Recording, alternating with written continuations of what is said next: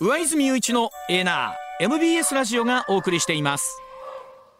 さあ時刻6時26分回りました。今朝の深掘り解説は政治ジャーナリストの青山和弘さんでございます。青山さんおはようございます。おはようございます。おはようございます。よろしくお願いします。よろしくお願いします。あの、はい、青山さんあの向川アナウンサーもはい。私たち入社同期です、そうなんです。92年の入社です。いやーよろしくおこのバブルの願いします層は熱いですね。やっぱりまだ暑いですやねっ。ぱりねだから人数多いですわ、えー世が世なら向川さんははい。日本テレビのアナウンサーになった可能性もあるわけですから、一応ね最終まで残ったんですよ。え、本当ですか？そうなんです。あの松本忍アナウンサーとかとねあの一緒だったんですけど。大神泉大神。泉そうです、あら残念ではい。残念でした。はい。でも、えあの日本テレビさんというとちょうどこの時期はね、あの古巣のお話でなんですけれども、ほら24時間テレビでえらいことになりますけど、うん。そうですね。あのまあ夏の風物詩ということで、ですね。はい。あの時まあ基本青山さんずっと例えば政治部とかいらっしゃったらこれどうなんですか、関係みたいな仕事で絡みみたいなどうなんですか、全くもって、えっとね、うん。政治部の現場にいるときはやはりほとんど関係ないんですね。まあまあ要は免除されるわけですよ。はあなるほど。はただ一回だけね選挙特番とぶつかった日があるんですよ。ああ。ーありまさにあのうん民主党政権が誕生する時が、はいはまこの24時間テレビの日と選挙の日がぶつかって日曜日なんですよ。ああらまあ。でその日に限ってねランナーがね、はあの女性タレントのなんだっけあの妹さんでね。ああはいはい遅れちゃったんですよ、はあ。武道館に8時まで間に合わなくて。ありましたありました。それで選挙特番の最中に武道館にゴールして選挙特番が途中でこう寸断されたりしてですね。まあその記憶がすごいありますね。ただねものすごい視聴率になっちゃったんですようん選挙特番が。あーやっぱそうなんですねはい。選挙特番の日ってはい。各局も、まあ言い方なんですが、はい。祭りですから。そうそうそう。あの選挙しかしないしそれはもうおすっ祭りです。ごいもうえらいこと、まあ、しかもあのいろんなところに中継も行くので、はい。あのかそうつてなんです。スポーツの経験者とか、うん。そういう人たちいろんなとこ、ええ。社内総出出っ払いで、はい。そこに24時間テレビ重なるとえ大変でしたねさすがに。もう盆と正月が一緒に来ちゃったみたいな感じでね。いや大騒ぎでしたよ。ね本当に。そうですええ。まあでもあのいい意味で選挙特番の視聴率がはいそれにあって上がったたっていうのは、そうなんです。羨まあましいです。我々もね、あら妹さん頑張ってなんつってね、もう選挙そっちのけでちょっと応援しちゃったりなんかあーそんなして、ことも何やってんだっていう、はい。まあ偉いことなんでしょうね日本テレビさんはね。はいそうですね。はいやっぱり仕事大変になります、その時期は。ねはいわ。かりました。ではその青山さんにお話伺いますが、まずはこちらでございます。さあ低迷続く岸田内閣日経新聞毎日新聞読売新聞の支持率が出ました、え毎日新聞の岸田さんの世論調査内閣支持率は26%で前回より2ポイント低下、はい。日経新聞支持率42%でこちらは前回より2ポイント上昇、うん。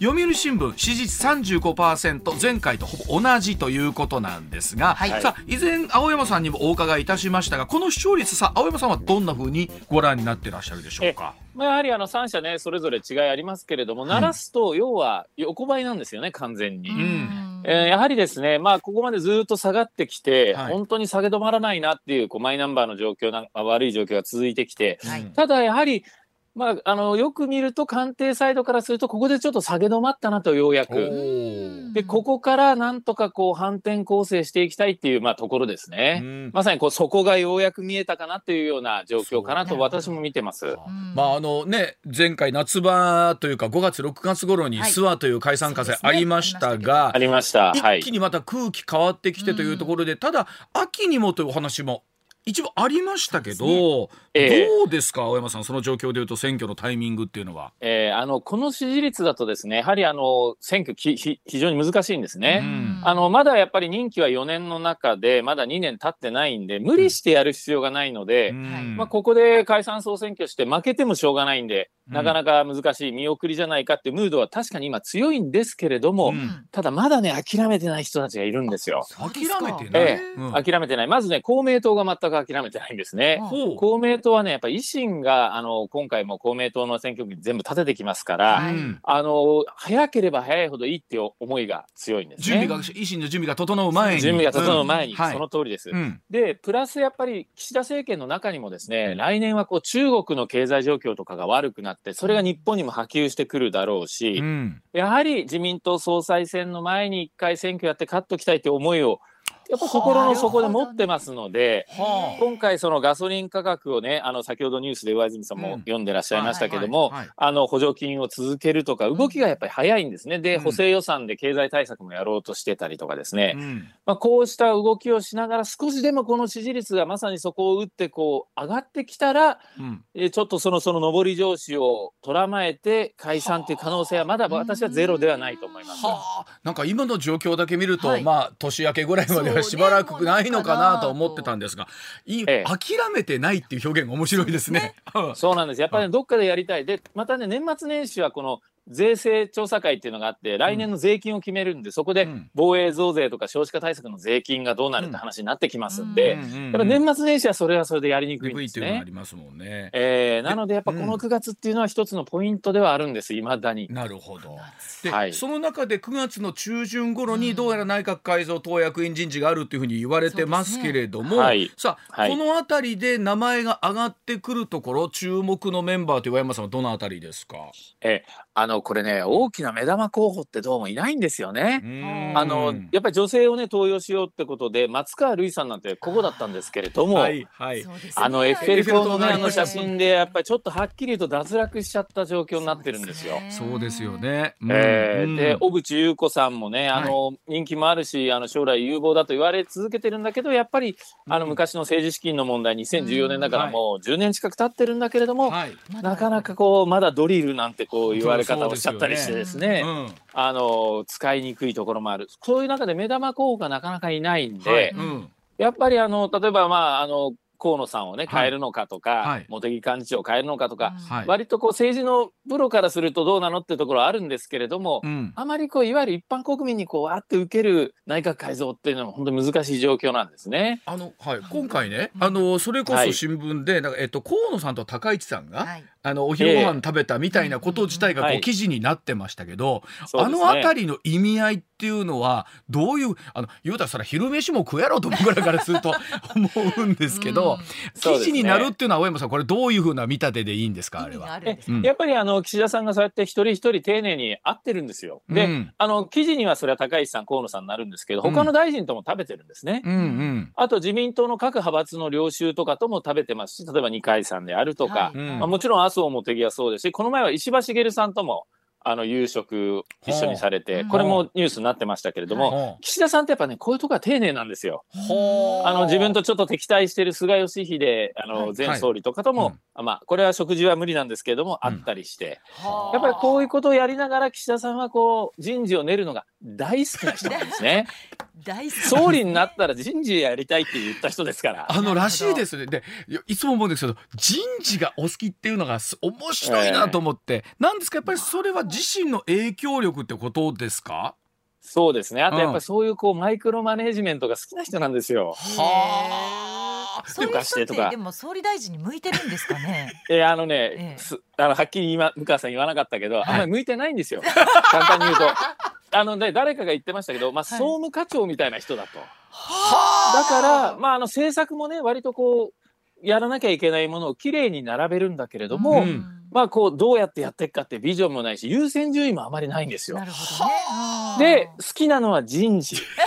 で子供にね総理大臣として、はいはえーなんで総理大臣になったのかって言ったらいや一番権力がある人だからって答えたっていうね。あなるほどね。まあ分かりやすい感じのあんまりのんぽりなというか、ええ。でもまあ、政治家にのんぽりっていうのも悪いけど、はい。国会議員になる人ってこれ青山さん、うん。基本的には総理大臣になりたいと思って国会議員になるのかってこれどうなんですか、あのね基本的にはやっぱりそうですね。そうでしょうね。やっぱり政治家になった以上はうん。自分の政策を実現しようとするわけですよ。はいはい。で政策を実現するためにはやっぱり総理大臣になるのが一番なんですね。はいはい。やっぱりどっかの大臣になったとしてもやっぱり総理大臣がいやそそうじゃないんだこっちだって言えば、それに従わなきゃいけない。うんうん。総理大臣が決めた方針にあの従ってやっぱり内閣っていうのは動きますんで、はいそうですよね。やっぱり自分のやりたいことがあるんなら総理大臣になるっていうことなんですけれども、うんうん。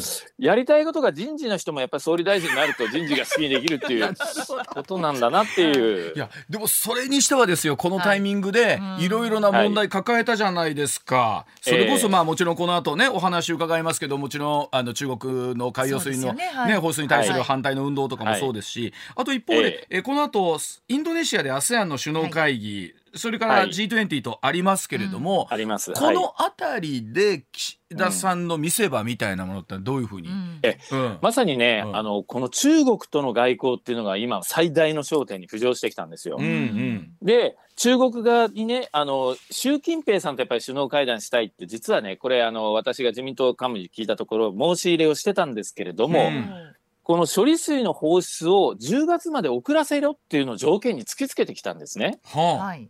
で中国が言ってきたからって予定を変えることはできないって突っぱねたら、は今の状況になってるんですよ。うん海産物の輸出全面禁止。あ、なるほどはいプラス公明党の山口代表との会談までドタキャンされたじゃないですか。うんうんうんさあこれからねこのまま黙ってるのが岸田さんはっていう状況になってきてるのでね。うん。えーこれからまあそれこそ ASEAN とか G20 とか国連総会とかでやっぱ中国の代表も来ますから、うん。そこで何ができるのかどんな発信ができるのかっていうのがうん。最大の見せ場だし、それが支持率回復の切り札だと今官邸サイドも見てるわけです。はい、ではそのあたりのお話をお伺いしていきましょう、こちらでございますさあその外務省中国渡航に注意喚起をしています。処理水放出後に多数の抗議が来ています。さあ外務省27日え東京電力福島第一原発の処理水の放出を受けてえ中国で多数の抗議嫌がらせ行為が発生しているとして中国への渡航滞在を予定する法人に注意を呼びかけました。外出の際に不必要に大きな声で日本語を話さないことや、えー大使館や日本人学校を訪問するときには周囲に細心の注意を払うことなどを要請しています。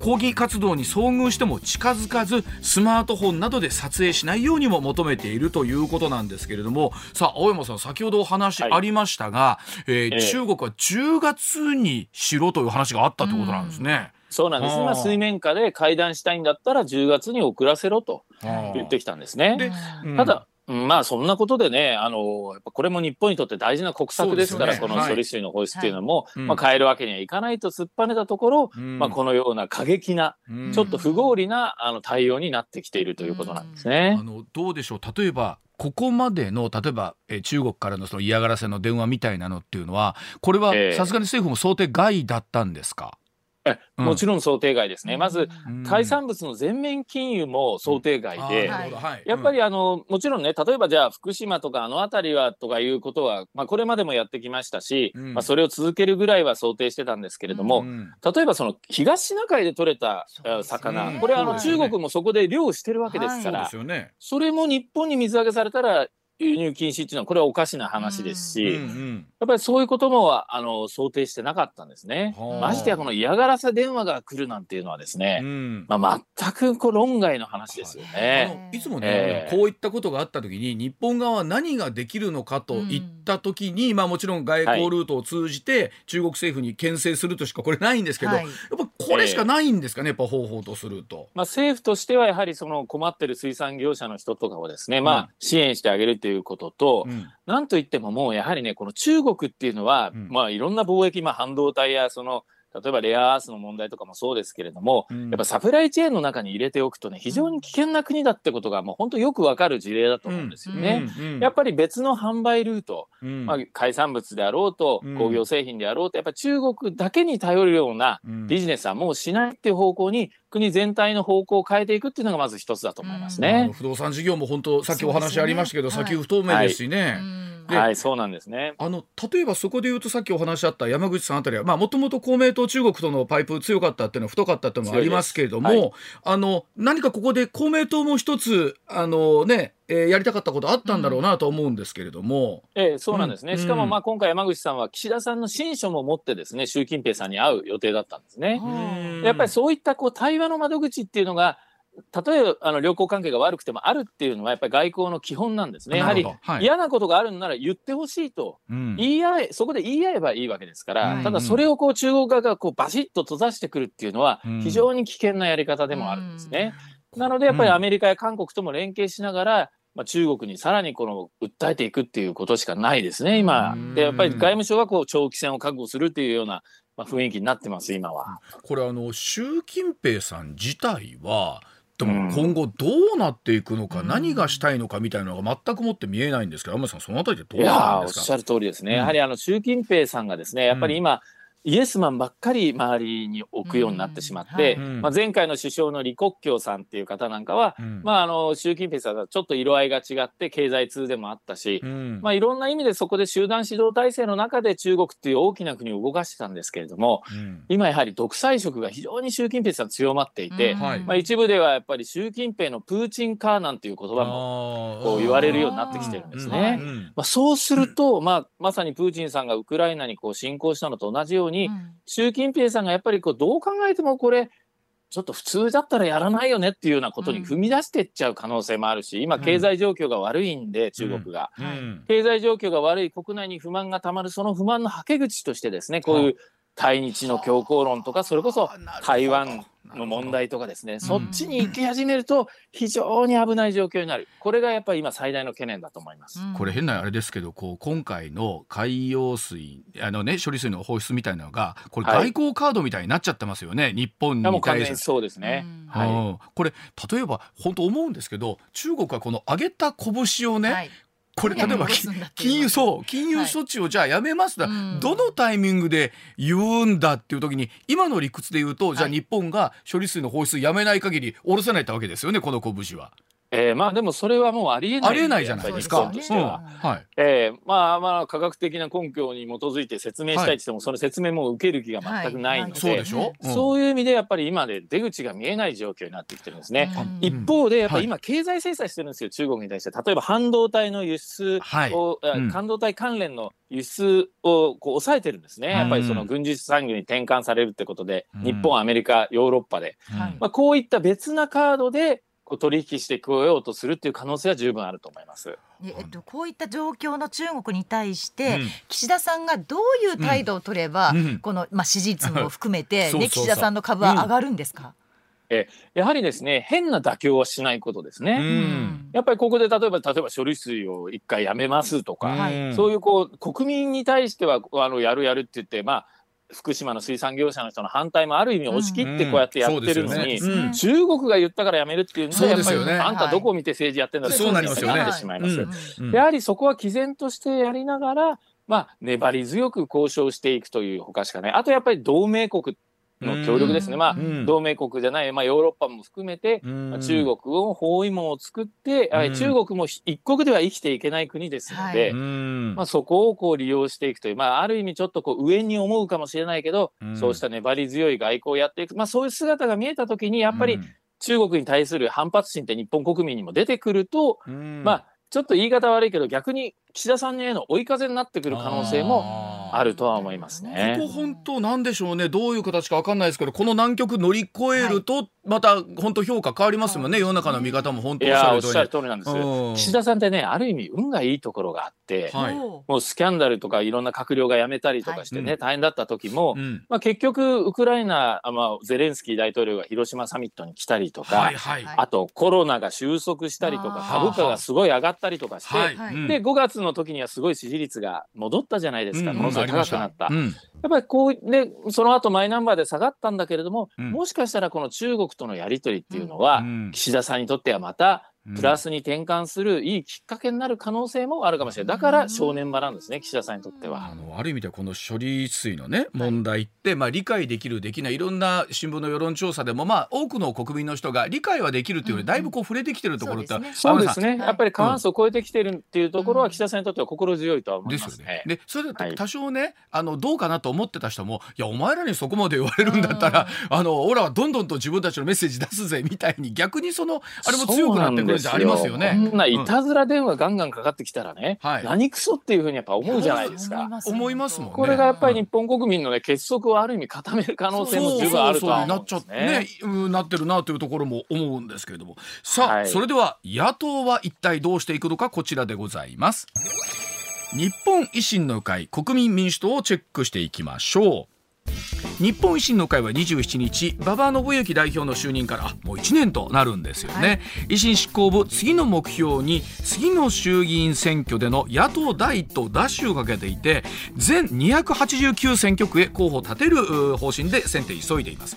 また公明党が擁立を決めている全11小選挙区にも対抗馬を立てる方向です、一方の国民民主党9月2日に党首選控えていまして、玉木代表と前原代表代表による討論会街頭演説を行われていますがさあ前回に引き続き日本の野党についてお話を伺いたいと思いますが、えー青山さん最近維新の取材もなさったということだそうなんですけれども、はい、はい。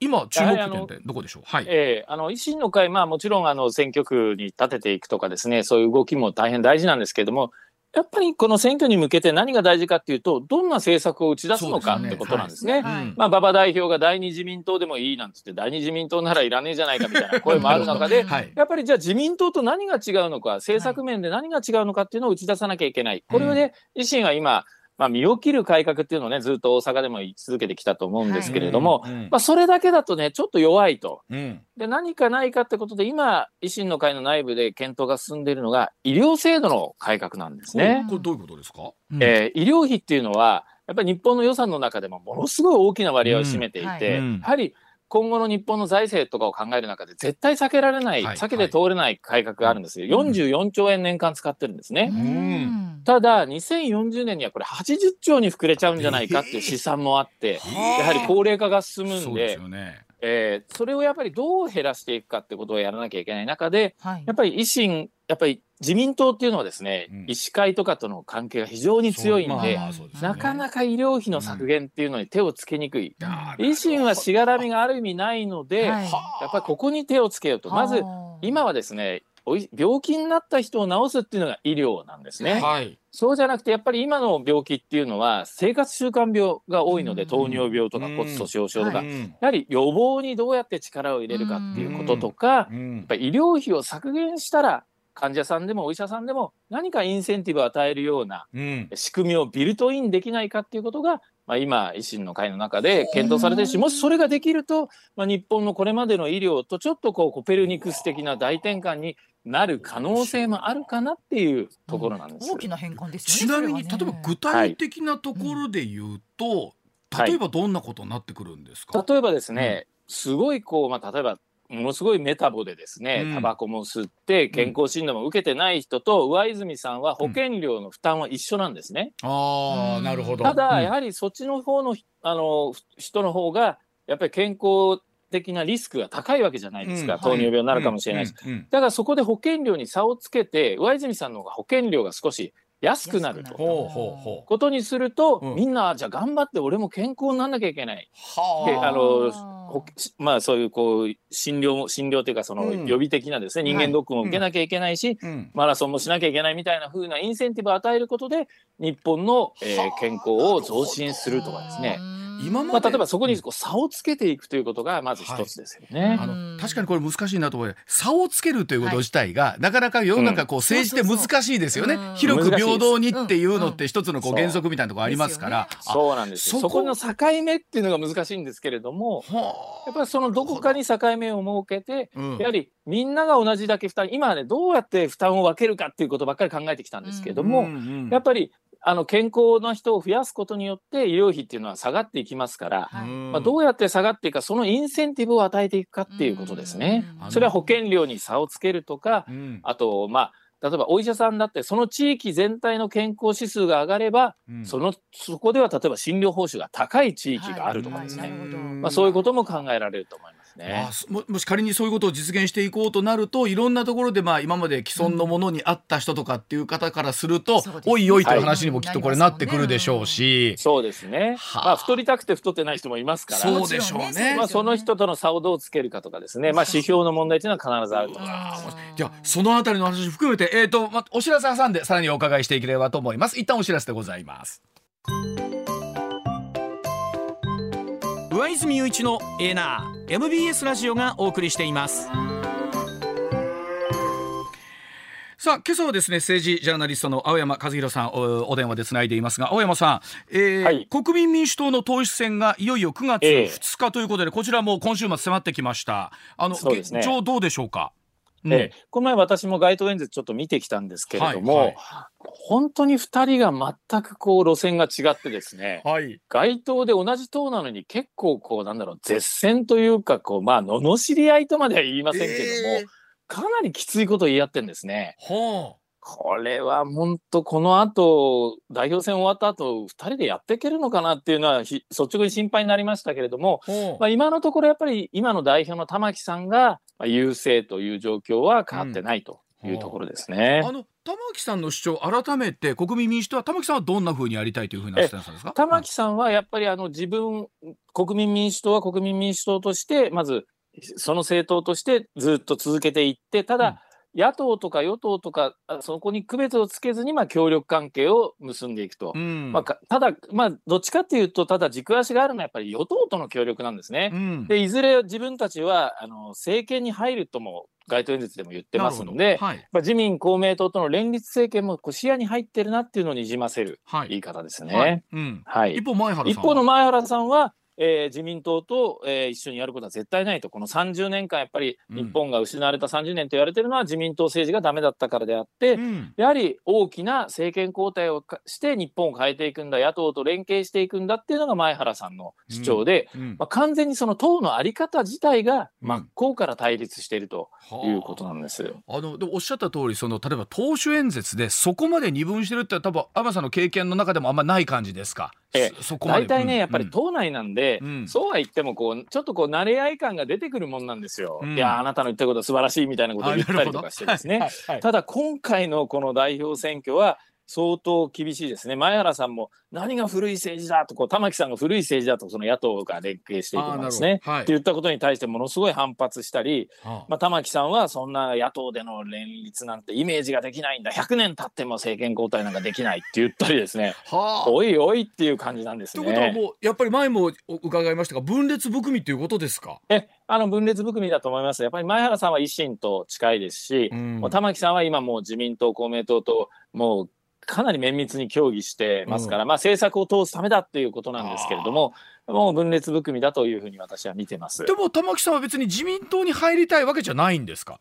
えあの自民党に入りたいわけじゃないとやっぱり政策を通すためにやってるんだとただ連立政権を組むことは結構強くにじませてるんですね。はあ。なのでやはりあの、その国民民主党って実は後ろに労働組合がついてますので、はいあそうですよね。そのはい。労働組合が、えええーそういう玉木さんの路線を本当に良しとするのかどうかっていうのは最後まで壁として残るとは思いますなねえーまあそのあたり9月2日まあどんな果たしのね、えー結果が出るのかというところになりますけれども、さあ青山さん今朝もいろんなニュースありましたけれども、えっ、とはいユニクロの社長柳井さんからですね、えー次塚越さんという方に、えー社長が取締役9月1日付で就任ということなんですけれども、はい。柳井さんがあ会長兼社長ということになりますけれども、さあね。このあたりのニュースどんなふうにご覧になりますか？ええ。うん。実はですね私柳井さんの息子さん今取締役で入ってるのかなとはテニス仲間でもあるんですよ。えあーそう。そうなんですか。で私まあ専門家じゃないんで柳井さんのそのお父さんまさに今の会長になられる柳井さんとはお会いしたことないんですけども、うんとにかくやっぱ柳井さん厳しい人なんですよね。あまあユニクロをやっぱここまで大きくしたっていうのはもちろん柳井さんのその厳しさが、うんまあ、うまくこうユニクロをこう叩き上げてうん。ここまで来たっていうのがあるんで、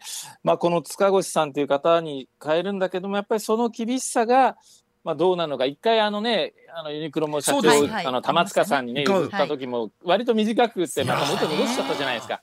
まあ、今回はどうなのかなっていうのがやっぱりまだ注目というか、はい。見ていかなきゃいけないかなというふうには個人的には思ってますあのやねっ。ぱあれぐらいの会社になってくるとね、いやなんていうんですか。結局やっぱり俺がやらなきゃどうしようもないみたいなところって終わりなんでしょそううけども。なんですよね。でも成功体験もありますからね。で。も息子さんに譲るっていうのはやっぱり考えないんですか？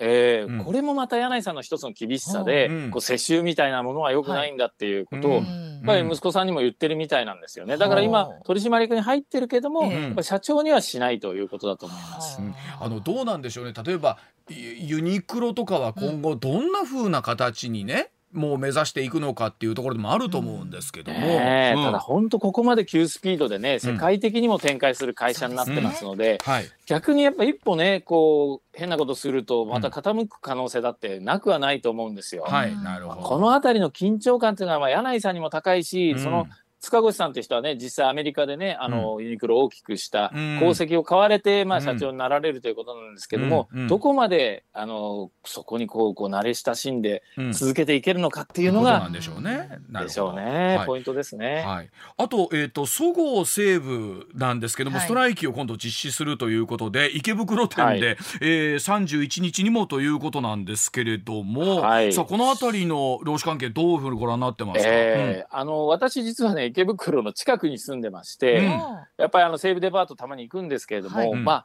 昔ねデパート全盛期の時ああいう大きいデパートってあったなっていうそうですよねちょっとこう昔ながらの大きいうんデパートなんですよはね。いただ今ねこうやってあのインターネットでいろいろ物が買えたりアウトレットモールとかがこう,、うん。さこういろいろある中でうん。非常にそのちょっと昔ながらの商売の形態であるってことはもう間違いないと思うんですよ。うん。ですから、まあ、構造改革っていうのはこれ致し方ない部分あると思うんです。うん。ただやっぱりその一気にねやっぱりそこで働いてる方々もいるので、うん。やっぱり緩やかなうん。このプランっていうんですかね、うん。やっぱどのようにその人たちがこうリスキリングするなりして新しい仕事に慣れていくのかっていうところをうんやはりあのセブンアイ・ホールディングスもしっかりと示していくってことは何より大事なんじゃないかなと思いますね。ここまで揉めるということは相当やっぱり拙速だったって感じがあるんですかね、そうですね、まあ、しかも外資でね、このフォートレス・インベストメントグループっていう、はよくわからないって、まうんあ、ある意味、うん。日本人のね、普通の人からするとよくわからないところに売られて、急にっていうところで、やっぱりそれはみんな不安に思うのはこう、うん。ある意味仕方がないところなのかなと思いますこねれ。でもあのストってね最近特にあのデパートでもそれこそ60年ぶりとかって聞くと聞い。たことはない。い聞いたことないですからこれ実際踏み切るのかどうかってことなんでしょうけどもね。そうですね、うん。まあそれはあの西部にとってもその働いている人たちにとってもマイナス面も大きいとは思うんですが、はい。それだけ、まあ、切羽詰まってるということなんでしょうが、うん。まあ、お互いやっぱどっかでね受け入れていかなきゃいけない時代の流れの中で、うん。まあ、こういうこともあるわけですから、うん。まあ、お互いがこう妥協点っていうのをねきっちり探すってこと、どこでまあこれしかないですね。いがねいやそうですよね。今日も非常にわかりやすいお話いただきまして、はいありがとうございました。ありがとうございました。た引き続きよろしくお願いいたします。はいありがとうございました。上泉雄一のエーナー MBS ラジオがお送りしていますツッコミニュースランキング。時事問題から芸能スポーツまで突っ込まずにはいられない注目ニュースを独自ランキングでご紹介、はいまずは芸能スポーツです、はい。阪神の施設応援団で運営されるヒッティングマーチ委員会がうん。28日、阪神森下翔太選手のヒッティングマーチが完成したことを発表しました。ねすごいね。29日に甲子園で行われる DNA 戦がお披露目の場となります、はい。新人選手の応援歌ができるのは2021年の佐藤選手中野選手以来で、うん。森下選手自身も素直に嬉しいですねと笑みを浮かべてコメントしました。あのやっぱり自身のヒッティングマーチができるっていうのはやっぱプロ野球選手として一つのね大きな証ですか？ら。重ならないんですか？何が？あの曲が。他の選手とは。重重なる の？重ならないの？絶対一緒にならないの？い。やだからそうでない人はいろいろオールマイティーな曲があるじゃないですか、うんはいはいはい。みんな汎用性の高いやつが、やっぱりその選手に合わせてメロディーをこうどう考えるかとか、えー、すごいですね。それえっと、ちなみに歌詞はうん「夢つかめ豪快なパワー、渾身のフルスイングかけろ森下は翔太選手の「えー、翔かけろ」という字がねあなるほど。うん翔太選手使われてるということ,、はいはいなんですけど、へーまあね楽しみですよね。はい。ですね。うん。えー続きましてフィババスケットボールアワードカップ2023でグループ E で1勝1敗の日本はうん。29日、一次リーグ最終戦でオーストラリアこれ3位なんですけれども、はい。と対戦します、はい。勝てば2次リーグ進出負ければ17位から32位決定戦に回る大一番。はい。アジア最上位に与えられるパリオリンピック切符獲得に向けか、えー格上撃破を目指しますまあ本当に格上もうん。ん？ワールドカップ。うん。ね、格上もえら格上ですけれども、ねオーストラリア3位ですからただホース監督の話聞いてると勝ちたい、勝ちたいって。ですよね。なんかでもやってくれそうな雰囲気があのフィンランド戦から出てきましたもんね。バスケットボールがこれだけ注目されるのもまた本当にすごいね。年ですよね。はい、開催国ですからね。はい。はい。ではニュースランキング参りましょう。まずは第5位です総務省は28日政府による NTT 株の保有義務などを定めた NTT 法の見直しに向けて議論を始めました、うん。情報通信産業の国際競争力強化に向けて松本総務省が情報通信審議会に諮問し2024年夏までに答申するよう求めました、自民党内では政府が保有する NTT 株を売却して防衛費増額の財源に充てる案が浮上しており審議会では政府保有株の売却や全国サービスの見直しをめぐる議論が焦点となります。これまあエナーでも少し扱ったことがあるんですけれども、まあ一方でこれ仮にねあの放出して外資が全部買い取るとみたいなことになってくると、日うんね。本の大きなインフラをね、はい。えーということになってきますので、さあこのあたりも含めてですけれどもどんなふうにね、えー、議論されていくのかというところです。はい、続いて第4位大手百貨店そごう・西武の労働組合は28日に記者会見を行いストライキの実施について親会社のセブンアイ・ホールディングス側に31日の開始を予告通知したと発表しました、労働組合は今月28日まで売却後の雇用維持などを求めて親会社のセブンアイ・ホールディングスを交えた労使協議を重ねましたが、折り合いがつきませんでした、はい。デパートでのストが実施されれば1962年以来およそ60年ぶりです、あの確かにこのデパート百貨店のストってあんまり聞いたことがないなことなるんですけど、うん。まあ、それだけやっぱりセブンアイがこう買収することによってですね、はい。それだけコンビニエンス事業にストア事業にこう特化していきたい、はい。一方で百貨店の雇用どうなっていくんだ、そこ自体が全くもって今見えてないというところなんで、まあ、働く側とすると自分たちのことなんとかしてほしい。はい。当然気持ちわかる。し、ねただ百貨店がこういう形になってば印象みたいなものあるじゃないですす。か。確かにイメージがね。イメージもあります、はい。さあどんなふうに売りがつくんでしょうね、はい。続いて第3位政府与党はガソリン価格高騰を受けた激変緩和措置について9月から補助を拡充しレギュラーガソリンの小売価格を年末まで全国平均で1リットルあたり170円台に抑える方向で調整に入ったことが分かりました、政府は物価高対策として2022年1月から石油元売り会社に補助金の支給を行っており6月から段階的に補助を減らし10月にはゼロにする方針でしたが、ガソリン価格が今月21日時点で183.7円まで高騰したことを踏まえ延長することにしました、はい。制度拡充の詳細を詰め最終決定する見込みです。なんならこうリッター200円っていうのが見えてくるんじゃないかっていう。私のこの間も187円とかねね。8円とかありますもんね。やっぱり本当170円台180円これ全然違いますから、ねはい。うん、続いて第2位です岸田首相は28日東京電力福島第一原発の処理水の海洋放出開始後中国から発信された嫌がらせ電話や中国国内で日本の関係機関に対する嫌がらせが相次いでいることを挙げて遺憾なことであると言わざるを得ないと述べ中国国民に冷静な対応を呼びかけるよう中国側に申し入れたと明らかにしました。また中国による日本産水産物の輸入停止措置について岸田首相は今週中に水産事業者への支援策を発表する考えを示しました。まあなんか聞いてたら本当にもう耐えられないような感じのね状況のメッセージっていうのを飲食店さんとかにもかかってるということなんで本すが、数もまたすごいですしね。はい、このあたりも含めて後ほど青山さんにお話を伺えればと思います。はい、では第1位です。岸田首相は29日にもウクライナのゼレンスキー大統領と電話会談する方向で調整に入ったことが分かりました、はい。先進7カ国 G7 の議長国としてロシアの侵攻を受けるウクライナへの連帯を改めて表明し、甚大な被害を受けたウクライナの復興に向けた支援策を協議するとみられます、